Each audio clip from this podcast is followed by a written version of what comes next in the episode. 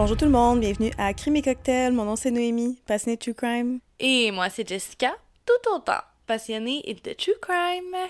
Merci de retour avec nous pour un nouvel épisode. Ça nous fait toujours tellement plaisir de vous avoir au rendez-vous. Et parlant d'être au rendez-vous, ben nous, on l'est à chaque semaine de manière hebdomadaire et assidue sur Instagram à Crime et Cocktail, crime avec un S et cocktail avec un S podcast. Donc, Crémé Cocktail Podcast sur Instagram. Puis écoutez, slidez donc dans les DM, s'il vous plaît. S'il vous plaît. Et tant qu'à slide dans nos DMs puis aller nous suivre sur nos réseaux sociaux, allez donc nous laisser une petite note, Apple Podcast, Spotify, peu importe où ce que vous nous écoutez. Ça nous aide beaucoup, vous avez aucune idée. Euh, s'il vous plaît. Euh, s'il vous plaît. Fait que nous, on va pas. Hey, je suis fière de moi cette semaine, je sais où ce qu'on ligne. Vas-y pour le moment, what the fuck, ma bonne chambre. Yes, sir Miller. Mon moment what the fuck, ça va être assez simple. Il se passe en ce moment même. Ça va me faire plaisir de partager une photo sur nos réseaux sociaux, mais j'ai Léo, vous le savez, notre mascotte, qui a l'air d'un ours, qui est sur moi en ce moment. Moi, j'ai pas de chat chez moi, ok? Puis j'ai grandi avec des chats, mais c'était pas, tu sais, c'est des chats colleux, mais pas qui venaient se prélasser littéralement sur moi comme si c'était sur une plage à Cuba. Léo, il a juste embarqué sur moi, il s'est installé de façon tellement cute sur mes jambes. J'ai failli pleurer. Vous pouvez demander à Jess, elle va confirmer. Puis, moment what de la semaine, c'est ça. J'ai une grosse patate, tellement cute, tellement cute, qui est couchée sur moi. Puis, c'est très petit c'est tellement mignon. J'ai juste envie de comme. Ah! C'est ça. C'est ça mon moment what de la semaine.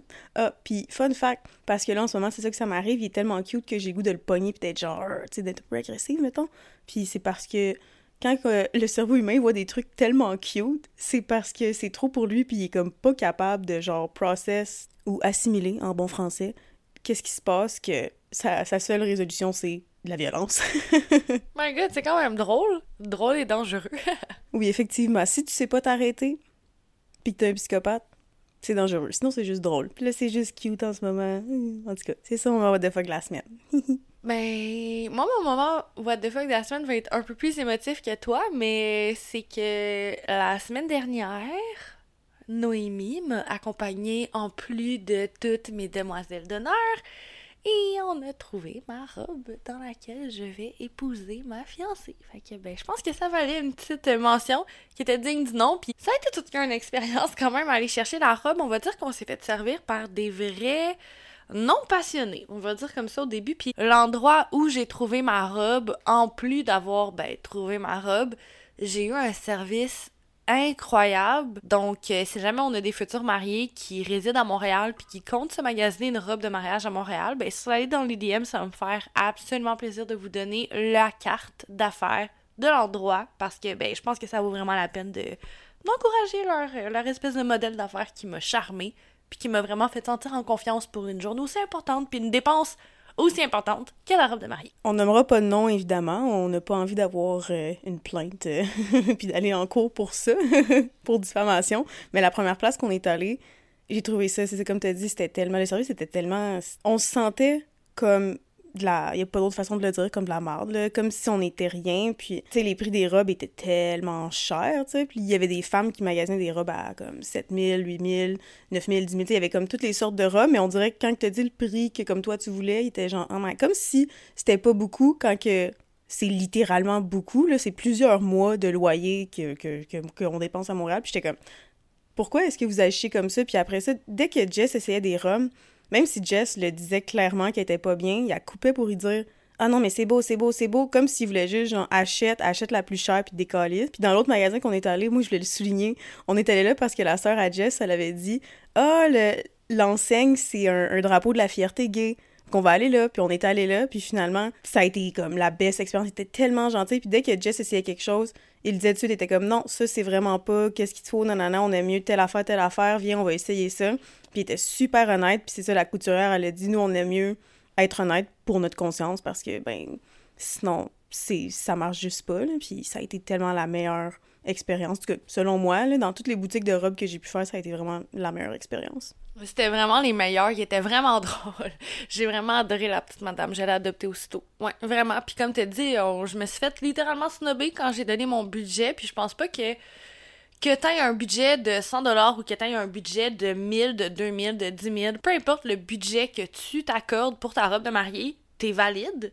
Puis, j'ai rien d'autre à dire qu'il y a personne qui a le droit de te snobber pour le prix que t'es prête à accorder pour ta robe de mariée. Fait que ça nous a assez refroidi, puis je suis bien contente de ce qu'on a trouvé. Puis là, ben, j'en parle, puis j'ai encore des larmes parce que, ben, j'ai trouvé ma robe! Ah, puis c'était tellement beau, tu sais, je l'ai su tout de suite, tu l'as mis. Ça, c'est une coupe que t'essayais en plus, puis c'est tu, tu vas savoir de quoi je parle, les autres non, mais c'est pas grave. La première que t'as essayé dans ce magasin-là était tellement belle, mais quand que je t'ai vu arriver, c'était ton troisième essai dans ce magasin-là, quand je t'ai vu arriver avec cette robe-là, je l'ai su tout de suite juste par tes yeux. J'étais là, ah, c'est c'est celle-là. Puis c'était une, je te l'avais dit aussi, c'est les deux seules robes qui m'ont fait des frissons dans les cuisses. C'est une des deux qui a fini par être ta robe, justement. Puis, ah, oh, c'est tellement beau. En tout cas, vous allez peut-être avoir des photos un jour, qui sait? mais ouais, oh, j'ai tellement hâte. T'étais tellement belle. Tu vas être la plus belle mariée. J'aimerais ça dire oui, mais tu sais, je me marie à une femme. Fait que je peux comme pas affirmer ça parce que je sais que ma femme va clairement. Ma femme, tu sais, je suis déjà prête. Ma fiancée va clairement être une merveilleuse mariée. Mais vu que je pense que je vais être la seule qui va porter une robe cette journée-là, à moins, à moins d'une surprise, je, je, pense que je, veux, je peux dire que je vais être la plus belle mariée avec une robe cette journée-là. Effectivement. Baguette aussi va être très belle. Puis oui, je vais vous clairement partager des photos de cette journée-là parce que, ben, écoutez, on dit ça, on dit rien, mais rendez-vous sur Instagram parce que peut-être qu'un jour, bientôt, dans un avenir, vous allez voir que on a des faces aussi, pas juste des voix. Je dis ça, je dirais. Ouh. Nous, qu'est-ce qu'on boit aujourd'hui? Aujourd'hui, on boit un Ungava pamplemousse. Oh my god, ok, je m'excuse, c'était tellement fake comment je l'ai dit, c'est parce que Léo, il a comme soupiré tellement cute sur mes cuisses en même temps. Bref, on boit un Ungava pamplemousse. On va d'abord commencer par presser le jus d'un pamplemousse. Dans un shaker, vous allez ajouter deux glaçons, 2 onces de jus de pamplemousse, 1 once et demi de gin Ungava et on shake, shake, shake. Après ça, vous allez allonger avec de l'eau pétillante au pamplemousse et garnir avec soit les pulpes, pulpes, pulpes, pulpes, comment qu'on dit ça, mon Dieu? Garnir avec soit les pulpes du pamplemousse fraîchement... Je pense que je suis jamais capable de parler quand c'est le temps de dire les recettes. Fraîchement pressé. On garnit avec soit les pulpes du pamplemousse euh, fraîchement pressé euh, ou avec des tranches de pamplemousse. That's it, that's all, basketball. c'est plus facile à faire qu'à dire. Je vais aller tout de suite avec ma, ma note. Je suis quand même pas surprise, mais on dirait... En plus, c'est moi qui ai proposé la recette du drink tantôt, et je suis surprise parce que je me disais, mais semble que le mix Ungava pamplemousse, c'est bizarre, mais j'avais lu quelque part sur Internet que c'était vraiment bon. Puis c'est vraiment bon. J'aime vraiment ça. Euh, je suis pas une grande fan de pamplemousse, par exemple, mais je j'essaie de m'assimiler. Fait que je donne un 8 sur 10. Je dois avouer que j'étais tout autant réticente que toi quand tu as mentionné le mélange pamplemousse-ungava parce que c'est rien contre Ngava, c'est un de nos gins préférés, mais un autre de mes gins préférés, j'en parle tout le temps, c'est le Distillery 3 lacs qui fait un gin à l'orange sanguine puis un au pamplemousse et romarin. Et je me fais toujours cette recette où je mélange le gin pamplemousse romarin avec du jus de pamplemousse souvent fraîchement pressé, puis avec de l'eau tonique. Fait je m'étais dit que ça allait pas être différent pantoute, puis que ça allait peut-être être même décevant à cause du Ungava qui avait comme des arômes un peu plus d'herbe. Puis d'ailleurs, c'est ce qui est marqué sur la bouteille, là, herbe boréale, fait que ça fait du sens qu'est-ce que je dis?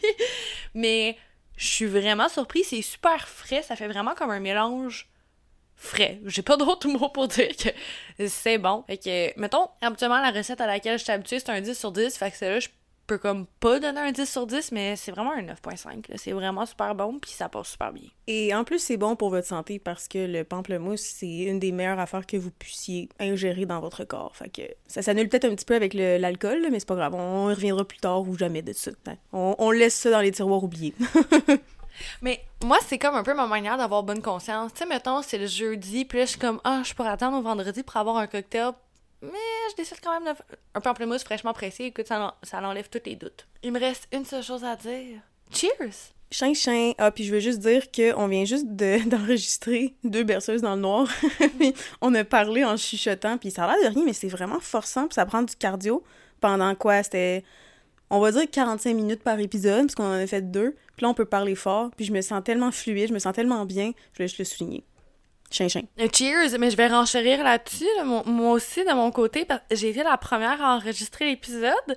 Puis j'arrêtais pas de regarder No en détresse, en mode crime, faut vraiment que je m'entraîne parce que je suis en train de mourir, fait que ça m'a vraiment soulagée que tu meurs autant que moi. On, on va peut-être faire une coupe de course ensemble, mais c'est vraiment difficile de chuchoter pendant 45 minutes. Oui, vraiment. Puis j'ai pas envie d'aller courir. Bref, Jess, de quoi tu me parles d'un ton normal et non en chuchotant aujourd'hui? Aujourd'hui, je te parle d'un cas qui, honnêtement, c'est un des cas qui m'intéresse le plus à savoir ton opinion. Là, je sais que je l'ai vraiment pas bien verbalisé, qu'est-ce que je viens de dire, je m'excuse. Je sais que c'était complètement avec une syntaxe anglophone, je m'en excuse. Mais je suis vraiment excitée de savoir ton opinion sur cet épisode-là. C'est l'épisode qui m'excitait le plus sous cet angle-là. Bref. Initialement, j'avais prévu de présenter cet épisode-là un petit peu quelques mois après la saison de l'amour, mais il y a un fait important qui me fait changer d'idée. Quelques épisodes dans le cadre de la saison d'Iverso, on a présenté le cas de la dernière personne qui a été guillotinée en France. Et le cas d'aujourd'hui pouvait hum, s'y ressembler.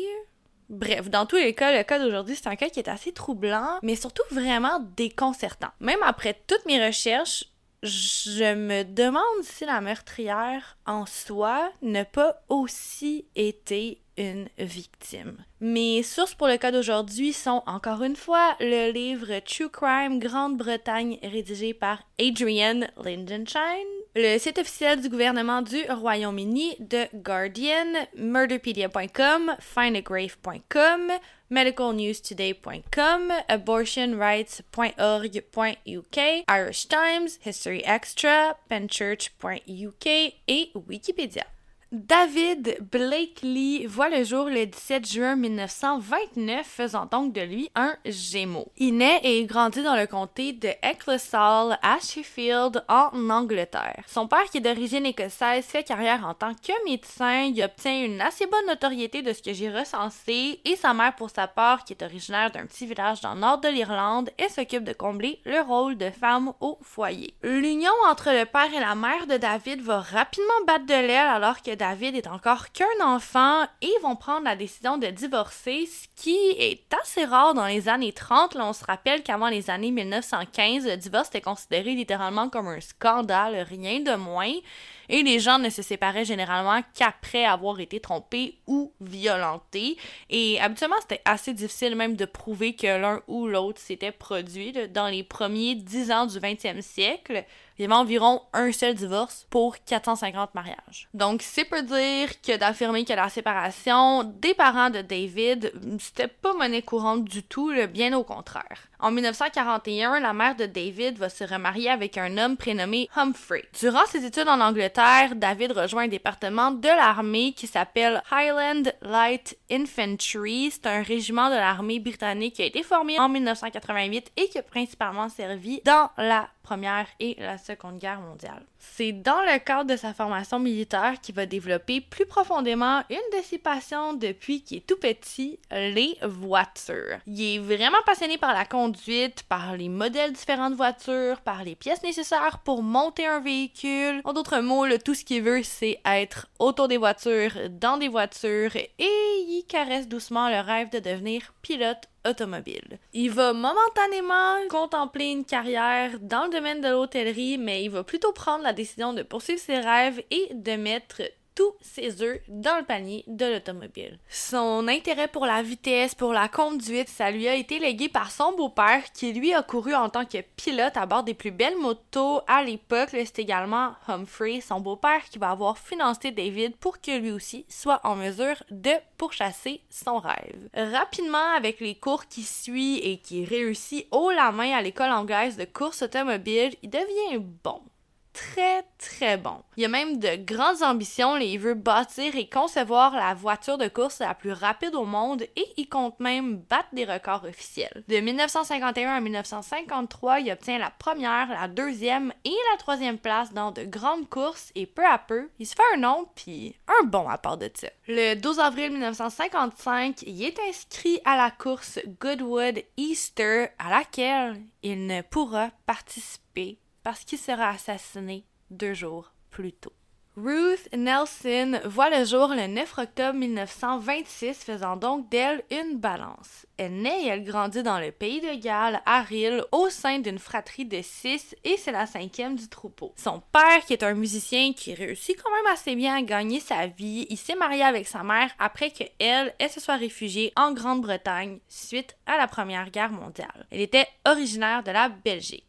Alors que Ruth, elle n'est encore âgée que de deux ans, le frère de son père meurt brutalement d'un accident et son père tombe automatiquement dans une profonde dépression. Environ trois ans après la naissance de Ruth, l'argent commence à se gagner beaucoup plus difficilement et le couple va commencer à sombrer dans les abysses de l'anxiété financière, de l'insécurité alimentaire et pour le père de l'alcoolisme. Une des sœurs de Ruth, prénommée Muriel, va témoigner des années plus tard et elle va affirmer qu'après la mort de son oncle, son père a commencé à abuser d'elle et elle va avoir seulement 14 ans lorsqu'elle va tomber enceinte de son père. Le fils de Muriel et de son propre père va être présenté à tous les autres enfants de la famille en tant que frère, comme si c'était le petit dernier comme s'il avait été conçu comme tous les autres. Est-ce qu'il y a juste Muriel et les parents qui le savent? Ou est-ce qu'ils ont envoyé Muriel quelque part, puis il est revenu après, puis il y avait un bébé? Ou est-ce que tout le monde est au courant, puis c'est juste vraiment bizarre comme ambiance? Et étant donné que c'est un cas qui s'est produit en 1920,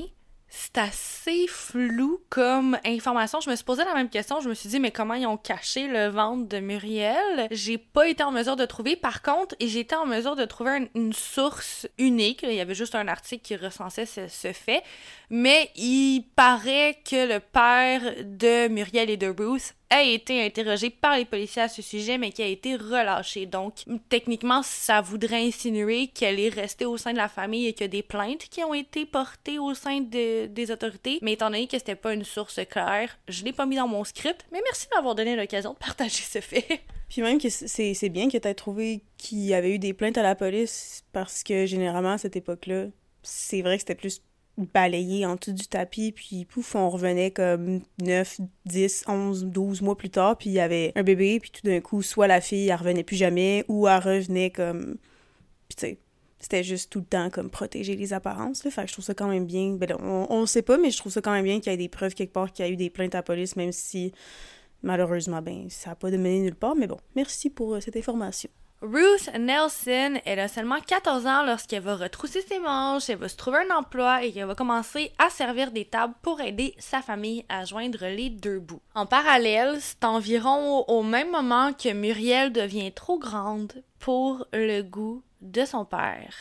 Il va donc se tourner sur Ruth. Il dit qu'elle a été continuellement en mesure de se protéger des tentatives d'agression de son père et que donc elle n'a pas été victime. En 1941, le père va se faire offrir une position dans une entreprise de fabrication pour des ascenseurs, un petit fait que j'ai ajouté dans mon script cette fois-là c'est que la compagnie, elle s'appelait Porn and Dunwoody LDT, mais il n'y a aucun lien avec la pornographie, c'est vraiment juste une entreprise qui fait des ascenseurs. Est-ce qu'elle existe encore? Puis j'imagine qu'à cette époque-là, il n'y avait pas de porn, justement, fait que c'est pour ça que ça s'appelait comme ça? Elle, existe encore, mais elle a bien évidemment changé de nom aujourd'hui, mais oui, elle existe encore. Oh my god, je suis tellement curieuse. Est-ce que je regarde c'est quand que la porn a été créée, juste pour le fun? Vas-y dans ma bonne chambre. De retour après la pause.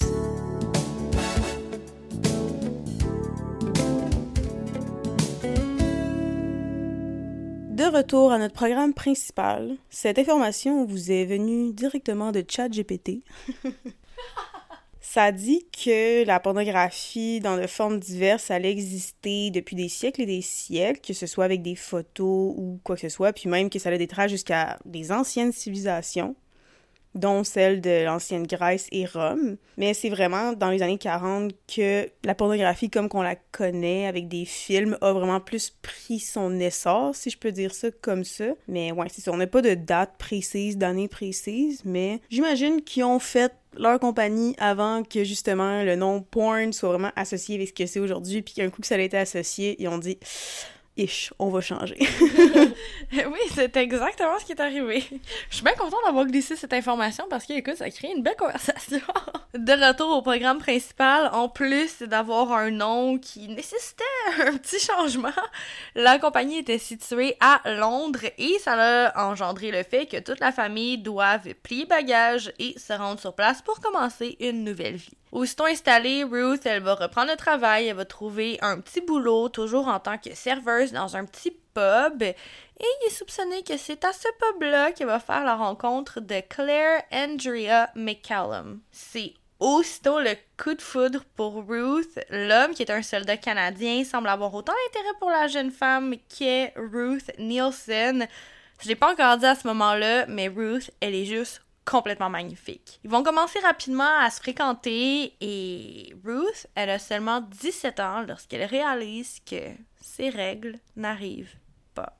Terrifiée, elle fait un test et horrifiée, elle réalise qu'il est positif. Honteuse, elle va avouer le tout à ses parents. On est dans les années 40, puis les choses sont vraiment différentes. Un enfant hors mariage à cet âge-là, c'est littéralement l'équivalent d'un suicide social, rien de moins. En parallèle, lorsqu'elle annonce à Claire être en attente de leur premier enfant, il est fou de joie et quelques jours plus tard, il va lui demander sa main. Fiancée, enceinte et absolument amoureuse, Ruth Nelson, elle nage dans le bonheur, mais son bonheur ne dure que quelques semaines. Un jour, alors qu'elle est en pleine discussion avec son fiancé, il va lui avouer qu'en fait, il est marié et qui est déjà père de trois enfants qui grandissent tranquillement au Canada. Et surtout que sa famille attend son retour avec impatience. C'était sûr. C'était sûr. On est à mes cocktails. Ça peut jamais être un gars qui se dit Ah, je vais prendre mes responsabilités, je vais faire ce que j'ai à faire.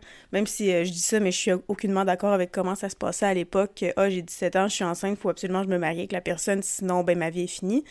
Mais non, mais non, c'est sûr qu'elle allait avoir des enfants au Canada, trois pour de ça. En tout cas, bref. On salue sa femme. Salut. Je m'excuse.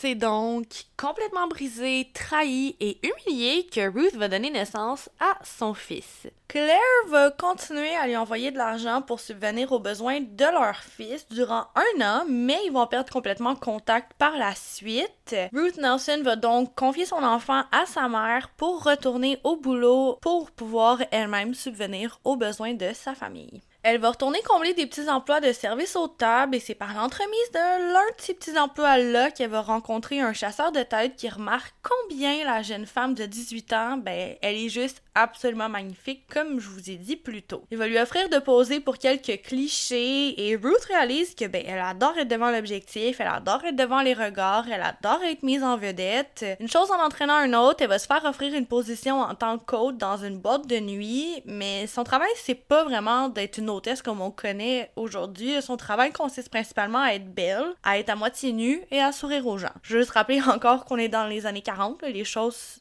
et la condition de la femme surtout sont vraiment différentes. Donc ce genre de poste, ça existe bel et bien. Ça paye énormément. Donc Ruth, qui gagne plus d'argent qu'elle n'en a jamais gagné, juste en étant belle et peu habillée, ben, elle tombe rapidement accoutumée à ce genre de mode de vie. Puis je tiens juste à préciser avant que certaines personnes viennent dans nos DM, justement, qu'on vous invite toujours à venir, by the way, c'est pas ça que je dis, c'est que c'est le travail du sexe, c'est correct, c'est pas ça, c'est pas ça que Jess essaie de dire, c'est pas ça qu'on dit, c'est juste que là, c'est clairement pas la même époque, puis c'est vraiment juste pour prendre avantage d'une jeune femme de 18 ans qui est pas vraiment consentante à ce qui se passe, elle est juste là parce que, ben, elle se fait groom, je sais pas c'est quoi le terme en français, puis qu'elle se fait comme profiter d'elle, c'est c'est vraiment triste. Puis, ça, on dirait que je vois déjà où ça s'en vient, puis je trouve ça, je trouve ça tellement triste. C'est une histoire qu'on entend tellement souvent, puis c'est vraiment dommage. Oui, puis tu sais aussi, à notre époque, si tu veux, par exemple, aller être servi par des personnes qui sont dévêtues, il y a des endroits spécifiques pour ça.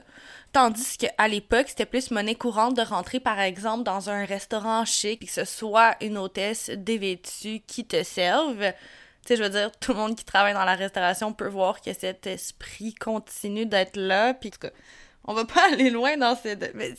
C'est des mœurs qui restent avec nous dans la société, puis malheureusement, ben, c'était exacerbé à cette époque-là. T'as tellement bien parlé, c'était tellement bien formulé ce que t'as dit, j'ai rien à rajouter. Justement, une chose en entraînant une autre, c'est par l'entremise de cet emploi-là qu'elle va commencer à offrir des services plus intimes à certains de ses clients qui, eux, sont prêts à débourser plus d'argent pour passer une nuit avec elle. Un de ces clients-là, qui sollicite assez régulièrement les services de Ruth, va éventuellement omettre de se protéger adéquatement et Ruth va de nouveau tomber enceinte. Cette fois-là, elle va pas attendre ni une ni deux et elle va procéder à un avortement, mais je veux juste souligner une fois de plus qu'on est au milieu des années 40 et que Ruth Nelson subit un traitement inimaginable pour être en mesure d'avorter de son bébé. En effet, The Abortion Act, qui décriminalise l'avortement, a été adopté en 1967 en Grande-Bretagne et Ruth a donc dû solliciter soit un médecin pratiquant l'avortement de manière illégale ou soit s'avorter elle-même. Les détails exacts de la manière avec laquelle Ruth a procédé à son propre arrêt de grossesse portent un peu à confusion. Il y a certaines sources qui affirment qu'elle a fait affaire avec un médecin clandestin. Il y en a d'autres qui affirment qu'elle s'est débrouillée elle-même avec la méthode de l'époque, un cintre. Je veux juste également souligner que dans les années 1930 en Grande-Bretagne, 15% des femmes qui perdaient la vie décédaient à la suite des complications survenues après un arrêt de grossesse illégale. On a quand même dû attendre jusqu'en 1967 pour que ce droit nous revienne et même là, on se rappelle toutes de la gifle qu'on a reçue en juillet 2022 quand les États-Unis ont révoqué Roe vs. Wade, stipulant que le droit à l'avortement n'est plus un droit constitutionnel pour les femmes américaines. Et pensez pas que ce débat-là sera pas ravivé au Canada si le chef du Parti conservateur prend le pouvoir. Mais ça, c'est un sujet pour un autre épisode. On va retourner à l'histoire de Ruth. Elle va retourner travailler peu de temps après l'horrible traumatisme que cet avortement va lui avoir fait vivre et elle va rencontrer éventuellement un homme fraîchement divorcé. Cet homme, c'est un dentiste qui est père de deux enfants et il va poser un genou par terre assez rapidement, lui demander sa main et elle va accepter. On est le 8 novembre 1950 et Ruth, elle a 24 ans lorsqu'elle épouse George Johnston Ellis, qui pour sa part est âgé de 40 ans. Je m'excuse de couper encore, là, mais c'est fou à quel point. Mais je dis surtout ça, je m'excuse pour les auditeurs, là, parce que je sais pas. En fait, je sais pas pourquoi je dis ça, hein? c'est le fun, les échanges, mais c'est fou à quel point que cette femme-là a juste 24 ans, puis elle a déjà vécu tout ça. C'est plus que certaines personnes vivent dans une seule vie. Puis elle déjà vécu tout ça, à seulement 24 ans. À quel point, à cette époque-là, c'est différent. Puis encore aujourd'hui, ça arrive aussi. C'est fou à quel point certaines personnes y, vivent tellement de traumatisme dans une vie. Mais en tout cas, je voulais juste souligner, je trouve. ça, ça, ça, me rend estomaqué. Je manque de mots. Là, 24 ans, puis t'as déjà vécu tout ça. un enfant, un, fiancé, là, ça a un avortement maison. C'est. C'est. Ouais, c'est lourd c'est ça. Je suis complètement d'accord avec toi. Je pense que à 24 ans, elle a été plus déçue par les hommes que certaines personnes peuvent l'être dans une vie entière. Puis en plus, on n'a même pas parlé de son père. Ou du fait que le premier homme duquel elle s'est pris était littéralement marié avec trois enfants. Oh, les Canadiens, De retour à l'histoire, ben justement, Ruth Nelson, elle a 24 ans lorsqu'elle devient Ruth Ellis, un nom qui va littéralement marquer l'histoire on va revenir plus tard. Ruth regrette très rapidement d'avoir accepté d'épouser George Johnston Ellis trop rapidement. Lorsqu'il rentre le soir après avoir pris quelques verres, il est extrêmement violent. Au début, il est seulement violent verbalement, mais très rapidement, les coups vont suivre et on ne saura jamais pourquoi Ruth Ellis est restée aussi longtemps dans ce mariage. Tout ce qu'on sait, c'est qu'elle l'aurait tenté à plusieurs reprises de le quitter, mais elle n'y est jamais arrivée. Elle est paniquée lorsqu'elle réalise que les abus sexuels de son mari vont résulter en une nouvelle grossesse et elle va donner naissance à sa fille en 1951 et finalement va obtenir le courage nécessaire pour déposer une demande de divorce. George Johnston Ellis accepte le divorce, mais il nie sa paternité et il va accuser son ex-femme d'avoir été infidèle envers lui et juste comme ça, considérant le fait que Ruth Ellis a déjà été travailleuse du sexe, on va le croire. Pas de test de paternité, juste la parole d'un homme, et ça, c'est assez. Elle retourne travailler, elle obtient un poste en tant que barmaid dans un club et année après année, elle gravit les échelons et elle va littéralement devenir la gestionnaire de sa propre boîte de nuit qui est située à Knightsbridge. Un soir, elle est en train de servir un verre à un des clients de son bar lorsqu'elle lève les yeux et rencontre les siens. David Blakely a 23 ans lorsqu'il va rencontrer Ruth qui, elle, a 27 ans. C'est un coup de foudre instantané entre eux, c'est rien de moins qu'électrique. Ruth, elle tombe amoureuse comme jamais auparavant. Le feu intense de leur passion finit par les brûler. Ils s'aiment, mais ils s'aiment pas bien. Ils commencent à se chicaner de manière tout autant passionnelle. On va juste dire que ça brasse pas mal et que Ruth Ellis ait subi pour la deuxième fois dans sa vie les châtiments d'un partenaire violent. Cette fois-là, elle est tellement, tellement amoureuse du pilote automobile qu'elle ferme les yeux sur ses comportements violents. Pire encore, elle l'excuse littéralement. Ouvre la station. Il ne me frappait qu'avec les poings, mais j'avais très vite des marques. C'est pour ça que j'étais souvent couverte de bleu.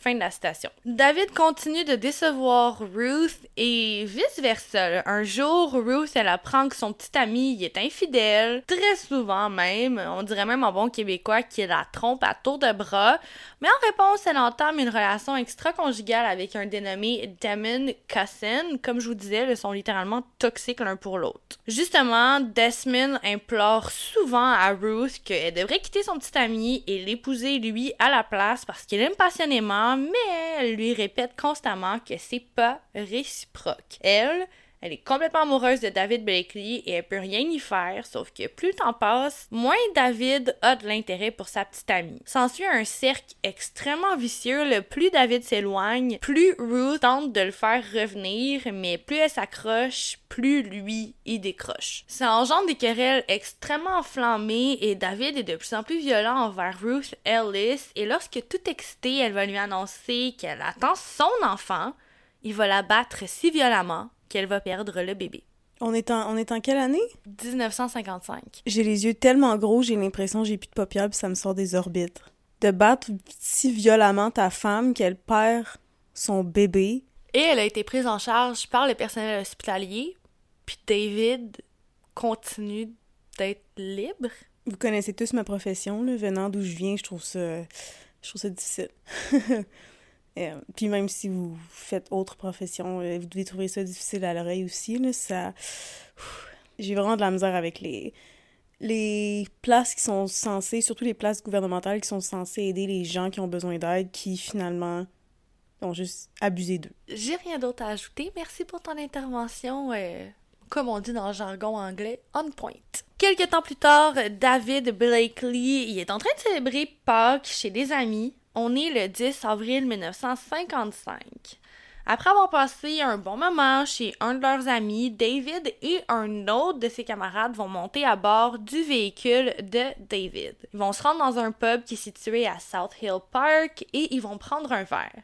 Ce qu'ils savent pas, c'est que Ruth Ellis, elle les suit depuis le tout début de leur périple. Elle va pas entrer dans l'établissement et elle va attendre que David en sorte. Lorsqu'il va finalement sortir, il va agir comme si il ne connaissait pas Ruth. C'est à ce moment-là que Ruth, elle va sortir un revolver de son sac et qu'elle va tirer une première fois sur David Blakely. Elle l'atteint partiellement sur le haut du corps et David va tomber face contre sol.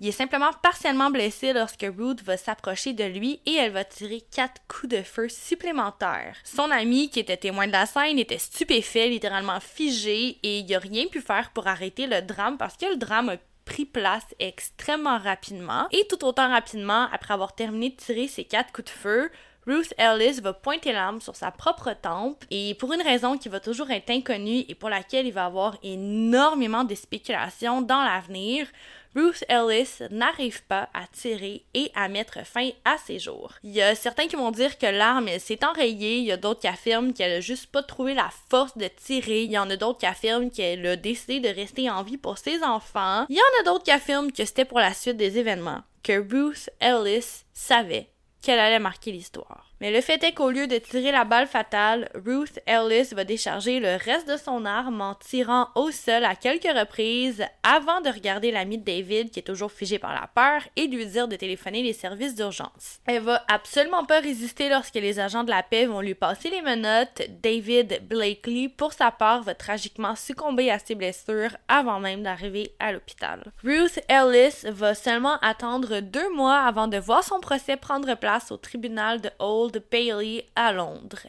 Devant le juge Cecil Robert Havers, elle va plaider coupable et elle ne va absolument pas nier avoir tué David Blakely. Lorsque le procureur de la couronne lui demande quelles avaient été ses intentions en tirant sur David, Bruce répond très froidement Ouvre la station, c'est assez évident. Quand j'ai tiré dessus, c'était pour le tuer. Fin de la citation. On pourrait croire que la défense pour défendre Ruth l'aurait défendu. L'avocat qui défend la cause de Ruth Ellis est convaincu et affirme à la cour que celle qui a assassiné David Blakely l'a fait parce qu'elle souffre d'hystérie féminine. Voici une citation tirée du site medicalnewstoday.com. Durant des siècles, les médecins donnaient des diagnostics d'hystérie aux femmes, une maladie mentale alléguée qui expliquait tous les comportements qu'un homme pouvait juger inconfortables. Fin de la citation. En gros, une femme qui souffrait de dépression, de choc post-traumatique, d'anxiété ou même d'infertilité pouvait recevoir un diagnostic d'hystérie féminine. C'est même l'une des conditions mentales les plus diagnostiquées au 18e et au 19e siècle chez les femmes. C'est seulement autour des années 80 qu'il va avoir été prouvé que telle condition n'était qu'une lubie. Fun fact, et Jess me connaît tellement qu'elle m'a laissé cette partie de l'épisode parce qu'elle savait que j'allais avoir de quoi dire à propos de ça, mais l'hystérie féminine, à l'époque, est-ce que vous savez comment c'était traité? Les femmes allaient chez le médecin et elles se faisaient donner un bon orgasme par leur médecin. Oui, oui, elle allait là, elle se faisait soit rouler la bille en bon français ou rentrer des doigts et elles avaient un orgasme. Et ça, c'était le traitement pour l'hystérie féminine. Il y a d'ailleurs un film que je vous conseille de voir. Je sais pas pourquoi j'ai vu ce film aussi. En fait, je sais pas si jeune que ça. C'est quand même un film. Je trouve que on, on infantilise beaucoup les, les enfants puis les adolescents quand ils sont capables de comprendre dans un cadre constructif puis organisé puis surveillé par des adultes, ils sont capables de comprendre beaucoup de choses. Mais j'ai vu ce film-là quand j'étais adolescente. Euh, c'est avec la sœur de Jake Gyllenhaal, Maggie Gyllenhaal. Le film s'appelle en anglais Hysteria, fait que je sais pas en français si c'est hystérie ou pas, mais fait juste écrire Maggie Gyllenhaal, hystérie féminine, film, vous, avez, vous allez le trouver sur Google. C'est un très bon film, puis en même temps que ce soit un film, c'est cinématographique, ça a quand même un reflet de la réalité. Puis je vous invite à écouter ça, puis ça démontre à quel point, la médecine pour les femmes n'a jamais vraiment été là, puis n'importe quelle raison que les hommes médecins y avaient, ou bien les hommes tout court avaient, de, je sais pas, juste prendre le dessus puis de faire passer n'importe quoi pour n'importe quoi, justement, ils le faisaient. Puis on en a la preuve avec ça. Je peux pas croire l'hystérie féminine. Puis comment tu, tu traites ça avec un, un orgasme à, à, à, te faire doiter par ton médecin? Ça me Bref, ouais. C'est pour ça que Jess me l'a laissé, parce que moi, justement, j'ai écouté ce film-là, j'avais 15 ans, puis depuis toujours, moi, ça me ça m'horrifie, puis ça me rend dans tous mes états. Je pense que vous l'entendez, là, c'était... vous l'entendez dans l'épisode, là. Fait que, ouais, c'est ça. Fun fact. Voilà, fini. un grand merci de ce partage, et comme tu l'as dit, oui, j'espérais vraiment que tu rebondisses là-dessus. J'ai monté mon script dans cette, dans cette optique-là, parce que j'avais hâte que tu que expliques ça, parce que je trouve aussi que c'est comme l'équivalent de dire t'as du sable dans le vagin, il va te faire baiser, puis tu vas être mieux, genre que tu me niaises? Ah, être une femme. je n'ai rien à rajouter. De retour au programme principal, c'est donc à la suite de ce supposé diagnostic d'hystérie féminine que le ministère public va proposer à Ruth de plaider coupable d'homicide involontaire et de cette façon-là obtenir grâce pour les accusations de meurtre au premier degré. Elle les regarde droit dans les yeux, leur offre un grand sourire et elle refuse. Elle plaide coupable au meurtre au premier degré de David Blakely et pendant quelques temps, elle va donner son plaidoyer au jury, ce qui va donner droit à toutes les informations qu'on connaît concernant sa jeunesse, sa vie. Et elle est en mesure de leur raconter l'entièreté de sa version des faits, de sa relation houleuse avec David, mais la seule chose qu'elle omet de mentionner, c'est la façon avec laquelle elle s'est procuré l'arme à feu avec laquelle elle a commis le meurtre. Il y a plusieurs personnes qui estiment que l'arme a été donnée par son amant qui était fou amoureux d'elle. Et il y a plusieurs personnes qui affirment également qu'elle a refusé le plaidoyer d'homicide involontaire pour être en mesure de s'exprimer à la barre et de partager son histoire. Le jury va prendre seulement 30 minutes avant de rendre leur verdict de culpabilité, puis annonce à Ruth Ellis que la mort par pendaison l'attend. Lorsqu'elle se fait escorter sur la trappe, elle redresse les épaules, elle semble presque fière, puis lorsqu'elle est à quelques secondes de se faire pendre, elle sourit à la foule de toutes ses dents. On est le 13 juillet 1955 lorsque Ruth Ellis marque l'histoire en trouvant la mort par pendaison. Ce que Ruth Ellis ne sait pas en souriant à la foule, c'est qu'une grande partie de celle-ci s'est battue durant ces dernières semaines afin de demander à la justice d'offrir grâce à Ruth. À l'époque où le principe même de la peine de mort était questionné par la population, le cas de Ruth Ellis est venu parler à plusieurs citoyens pour une raison X, il se voyait en elle et des milliers de personnes ont demandé à ce que la vie de Ruth soit épargnée. Le ministre de l'Intérieur a été submergé par une vague de plus de 600 lettres et une pétition à un tel point que le juge lui-même conseille au ministre d'épargner Ruth et de réviser la peine. Pour donner une petite idée, il y avait 50 000 personnes qui avaient signé la pétition réclamant que Ruth Ellis ne soit pas exécutée, mais malgré tout, le ministre de l'Intérieur a refusé, a tout de même exigé que Ruth Ellis trouve la mort par pendaison, ce qui, à son plus grand dame, a causé l'indignation publique. Plus de lettres, plus de pétitions, en addition avec d'autres pendaisons qui eux aussi vont continuer de causer l'indignation jusqu'à ce qu'un homme soit pendu et que la population soit convaincue de son innocence. Le peuple s'est battu, battu, battu jusqu'à ce que les lois soient finalement modifiées et sans savoir, Ruth Ellis aura été la toute dernière femme exécutée de la Grande-Bretagne. Oh mon dieu, la boucle bouclée. Je viens de comprendre pourquoi tu as parlé de, du cas de, de l'astrologie de mon Dieu, je suis même plus capable de parler. je trouve ça tellement cool. Ben, pas, pas, pas le cas, c'est vraiment triste, plus grave qu'est-ce qui s'est passé, mais j'aime comment que Jess a orchestré son épisode. C'est ce que je veux dire. J'ai un peu fait pour toi. Tout au long de sa vie, le fils de Ruth va avoir tenté de blanchir l'image de sa mère, celle qui avait été déclarée comme une femme hystérique, froide. Elle était en fait tout le contraire. Selon son premier enfant, il a littéralement tenté et tenté de toutes ses forces de démontrer que sa mère, c'était une femme aimante, travaillante douce. Le père de Ruth Ellis va s'enlever la vie en 1982 et sa fille, pour sa part, a également passé le reste de sa vie à tenter de blanchir l'image de sa mère, d'honorer sa mémoire et elle va malheureusement décéder d'un cancer extrêmement violent en 2001. Je veux citer une phrase que j'ai trouvée extrêmement poignante dans le livre mentionné dans les sources. Ouvre la station. Au bout du compte, l'histoire de Ruth Ellis est tragique. Elle n'avait aucune chance dans un monde dominé par les hommes. Fin de la station. Je suis vraiment pas d'accord avec la manière avec laquelle Ruth Ellis s'est permise de prendre une vie, mais ça m'empêche pas de me demander si la sienne n'a pas été brisée et qu'elle n'était pas morte bien avant d'être pendue. Premièrement, comme je viens de dire, l'épisode a été si bien écrit. C'était tellement bien fait. Comme j'ai dit, ça a comme bouclé la boucle, t'as commencé, puis ça a comme. En tout cas, c'était. Waouh! Puis deuxièmement, ce genre d'épisode-là, comme t'as dit, j'excuse en rien l'acte que, Ruth a, fait de d'enlever la vie à quelqu'un d'une façon aussi froide. C'est pas le geste en fait, c'est pas ça. J'excuse pas ça, puis j'excuse, j'essaie de rien excuser.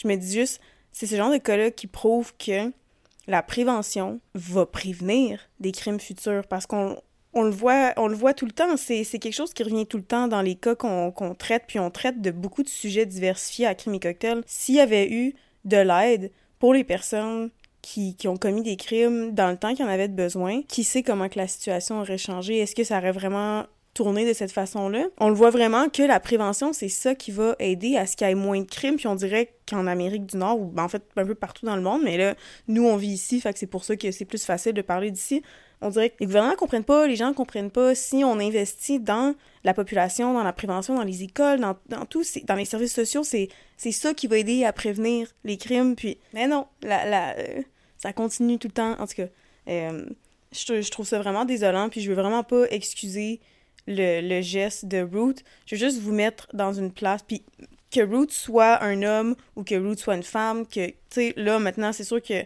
dans la situation, Ruth, c'est une femme, puis en plus de ça, c'est dans des années qui étaient extrêmement difficiles d'être une femme, fait le contexte est encore plus lourd, puis il s'explique encore plus de lui-même. Mais peu importe le genre de Ruth, mettez-vous dans ses souliers, passez au travers de tout ce qu'elle a passé, vivez tout ça.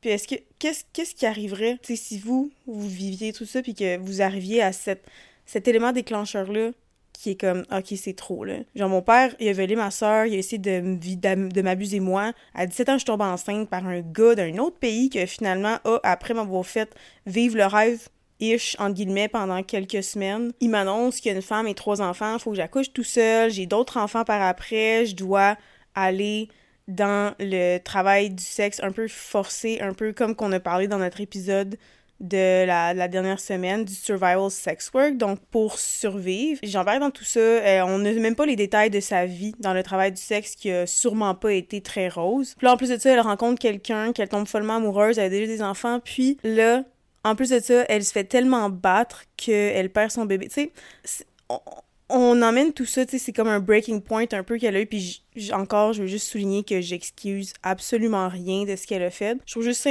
de se mettre dans le contexte de, des situations qu'on écoute, des situations économiques, des situations à l'époque qu'il y avait. En tout cas, je pense que vous avez compris ce que je voulais dire, là. Je J'essaie pas d'excuser, c'est juste, mon Dieu, qu'on pouvait prévenir tellement de choses si on avait des gouvernements puis des gens qui voulaient investir dans l'humain et non dans le capitalisme et dans l'argent. Puis une des raisons, une des réflexions en fait qui, qui est survenue à la suite de ces recherches-là, c'est est-ce que Ruth a commis cet acte-là parce qu'elle a subi tellement d'injustices et d'actes qui devraient être considérés comme des actes illégaux par des hommes qu'elle s'est dit qu'elle n'aurait pas de répercussions?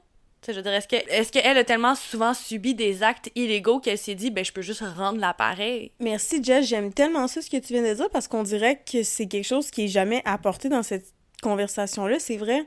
À force de voir des personnes te faire subir des choses tellement violentes puis tellement dégueulasses puis très illégales puis qui s'en sortent indemnes, est-ce que toi tu peux finir par penser ben moi j'ai le droit de faire ça? Parce que de toute façon tout le monde m'a tout, le temps fait ce genre de choses là puis s'en sont tout le temps sortis. Fait moi aussi j'ai le droit c'est excellent. Ouais, c'est vraiment un excellent point que tu viens de, de rapporter. Puis je trouve que c'est ça, c'est un sujet qui est très débattable, évidemment. Puis là, on n'essaie pas de dire que les femmes sont plus excusables que les hommes. Blablabla, bla, bla, c'est pas la conversation qu'on essaye d'apporter, mais le point que tu viens d'apporter, c'est. Ça vient encore plus encore une fois, faire la boucle dans le sujet, c'est... Ouais. Je pense que c'est toutes des réflexions qui sont importantes à avoir. Puis c'est pour ça que j'ai trouvé ça intéressant de présenter dans notre saison de l'amour deux personnes qui étaient de genre féminin qui ont tué leur partenaire. Parce que la première, clairement, elle a joué sur le rôle de la femme en détresse. Puis la deuxième, j'ai comme l'impression qu'elle tombe directement dans le rôle de la femme en détresse sans même l'avoir essayé, tu sais. C'est vraiment un cas qui est intéressant. Je trouve que c'est le genre de cas qui pourrait avoir justement un documentaire Netflix, allô Netflix, ça serait le temps de faire un documentaire quand même assez bon qui se pose sur des, bonnes questions justement, qui ont des bons euh, des bonnes fondations, si je peux dire ça comme ça. Mais wow, oh my god, je trouve que c'est le de tous les sujets que tu as apportés, c'est celui qui ouvre une la plus belle entre guillemets discussion, la, la discussion qui peut être le plus intéressante parce que on peut ça l'ouvre tellement de. Comment on dit ça? Là, j'ai juste l'anglais qui me vient en tête. Là. Ça l'ouvre tellement de portes différentes. Puis ça vient vraiment nous re-questionner sur la société dans laquelle on vit, puis comment qu'elle est faite, puis comment qu'elle vient en aide, entre guillemets. Est-ce qu'il y a vraiment une justice? Il y a une justice pour qui? Pour quel genre? Pour quelle couleur de peau? C'est ouais, c'est vraiment intéressant. Je, trouve que ça devrait être la première épisode de comme une suite de d'épisodes sur ce sujet-là parce que, en tout cas, pour moi, ça vient vraiment comme m'envenimer, ça vient vraiment me chercher. Je trouve que c'est quelque chose qui peut être discuté en profondeur. Euh, vraiment, c'est genre de genre d'épisode que j'aurais peut-être dû garder pour quand on allait avoir notre Patreon pour euh, continuer la discussion à savoir qui tu sais en tout cas je trouve que comme tu dis il y a tellement de réflexions à avoir par rapport à ça. Un autre vraiment euh, aléatoire que je vais juste lancer ici mais est-ce que le postpartum peut être aussi assigné à une femme qui n'était pas au bout de sa grossesse? Est-ce que le fait que Ruth s'est faite, ben, littéralement violenter à un point tel que son bébé est décédé, est-ce que ça, ça a pu entraîner une espèce de postpartum qui a fait une espèce de délire qui lui a poussé à faire ses actes? En tout cas, il y a tellement de réflexions à avoir avec ce cas-là. C'est pour ça que j'espérais vraiment que t'en aies pas entendu parler parce que je savais que ça allait venir te chercher. Puis j'espère que c'est venu chercher nos auditeurs autant que toi. Ah, mais je pense que vous le savez que moi, c'est venu me chercher. ben, je suis bien contente. Ça veut dire que c'est mission accomplie. Puis, ben, on me confirme à l'oreille qu'on va accomplir la mission de la semaine prochaine parce que, ben, c'est l'ouverture de la saison du poisson. C'est de quoi on parle la semaine prochaine, non? La semaine prochaine, on parle d'un cas surprise. J'ai pas encore décidé quel cas qui allait être le cas du poisson cette année, qui allait être notre deuxième épisode de cas du Zodiac Poisson. Comme vous le savez, ou si vous le savez pas parce que vous êtes euh, nouveau à Crime et Cocktail, mon signe astrologique est le poisson. Donc, moi et Jess, qu'est-ce qu'on fait? C'est quand c'est notre signe astrologique pour la saison de notre signe. Pour l'épisode de notre signe zodiac, c'est que c'est la personne qui est la fêtée qui choisit le signe. Et malheureusement, je suis encore en train de choisir entre 3-4 euh, différentes séries. Donc, euh, c'est ça. Euh, vous allez avoir une petite surprise pour la semaine prochaine. Fait qu'on se revoit pour la surprise la semaine prochaine. Ah! Crime et Cocktail. Cheers, guys! Chien, chien.